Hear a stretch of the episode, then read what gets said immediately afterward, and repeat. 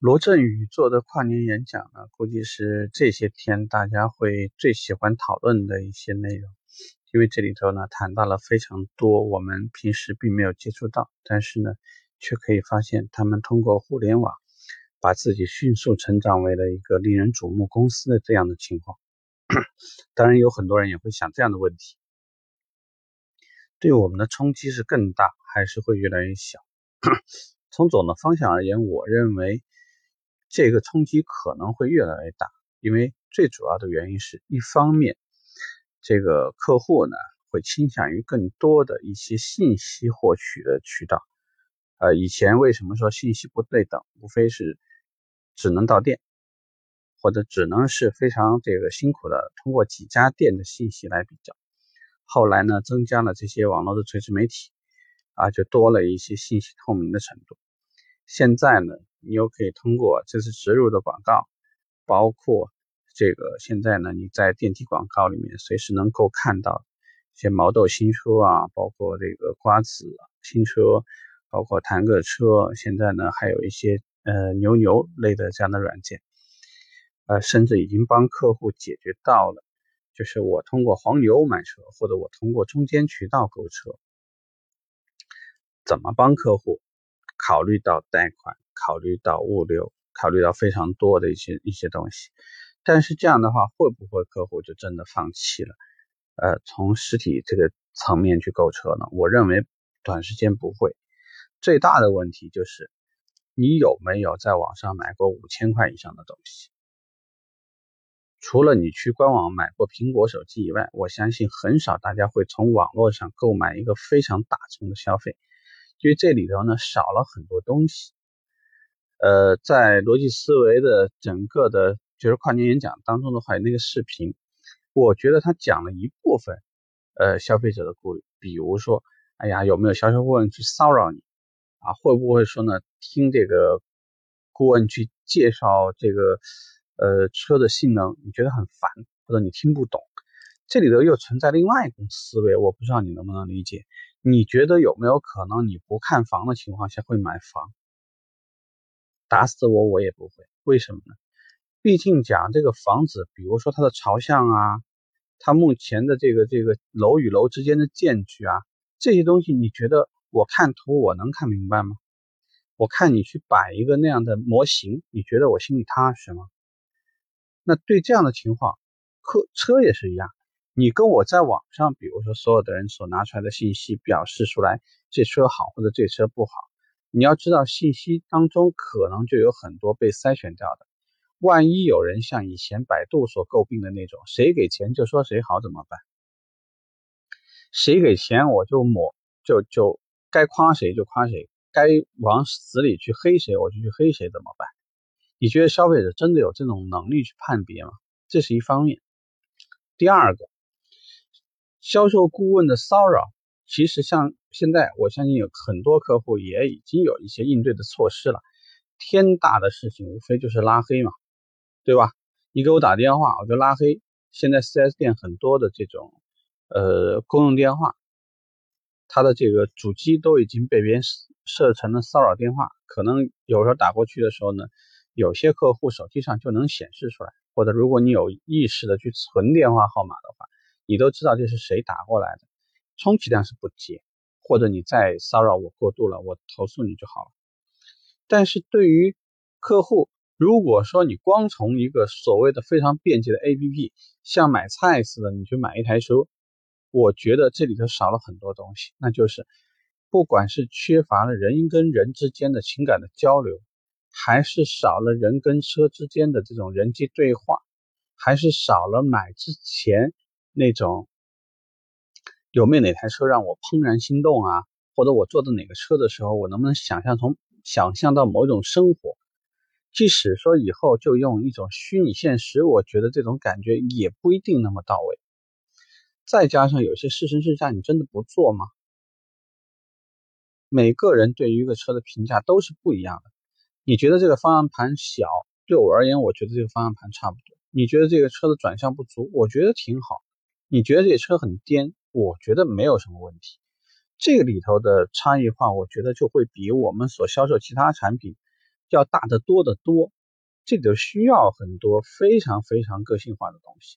这个可能不像我们去网上你去买一个肉啊，买一个水果啊，买个这个普通的一一些衣服什么的，因为它的这个风险成本是很低的，客户的风险很低。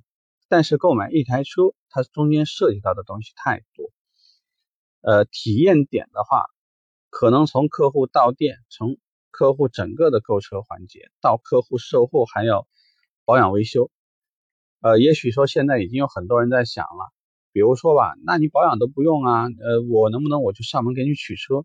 这种信用机制怎么做呢？评估怎么做呢？风险怎么做呢？万一有人真的就像这个有人跑滴滴就会被人打劫，那有没有人说我给别人上门取车，之后我就把客户车开走了呢？这个问题怎么办？怎么解决？我觉得这个还存在一个较长时间的呃整理，就是包括你怎么去把这个。把这个游戏规则想明白，包括呢运作的事情想明白。呃，我我敢这么说，像我们这样在车行待了这么长时间，我个人都不是那么特别看好说，让我自己去买一个车，我能够什么都不看的情况下刷卡就走，或者我认定某一个渠道他就给我把车放到哪儿，这里头都有太多太多的问题。我没有拿到，我没有看到我的车的时候，你觉得我付款，我心里是不是很没有底？嗯，包括这个车到店，或者我在手上验车的时候，如果我发现瑕疵了怎么办？这个库存谁解决？像现在呢，不管是神州买卖车啊，包括瓜子，很多都是 4S 店拿车，但是它直接和间接其实是影响了 4S 店店端的一些零售。说的直白一点，客户就那么一批，只不过是通过谁的渠道来买这台车。我觉得还是有一大部分客户会选择我还在 4S 店。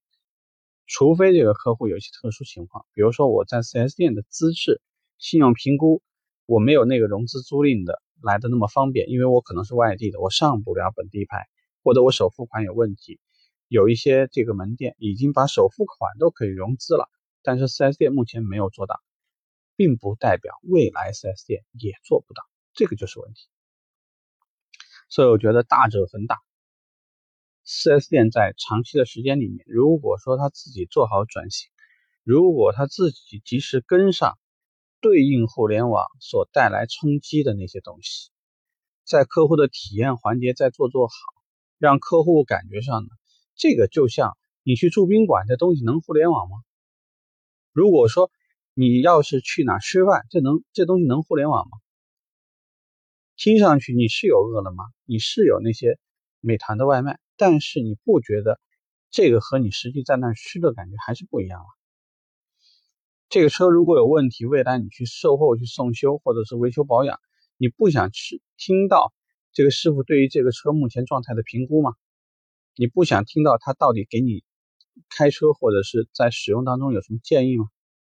这些东西你觉得通过互联网短期怎么做到？不管哪儿呢，要去做社区的服务，还是说他都想通过各种渠道去做这个汽车相关的业务，但是因为汽车所涵盖的这个体验点太多，再加上呢，在中国目前怎么说还是个大众消费，所以我认为我们会受到冲击。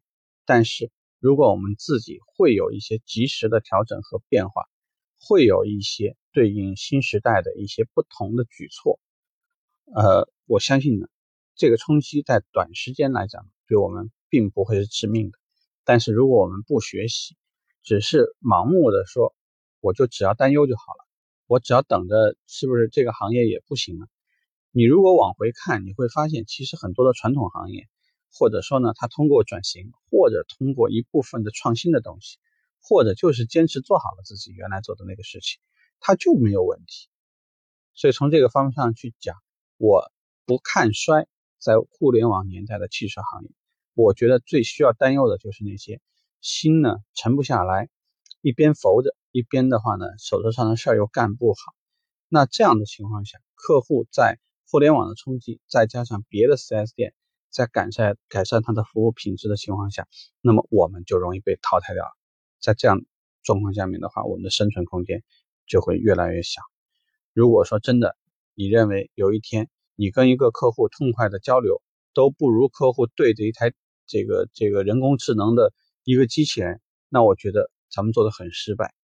那你看坏的就不是什么汽车行业，你应该看坏的是人与人之间的交流问题。OK，这个话题扯的有点大，今天我们就聊这吧，拜拜。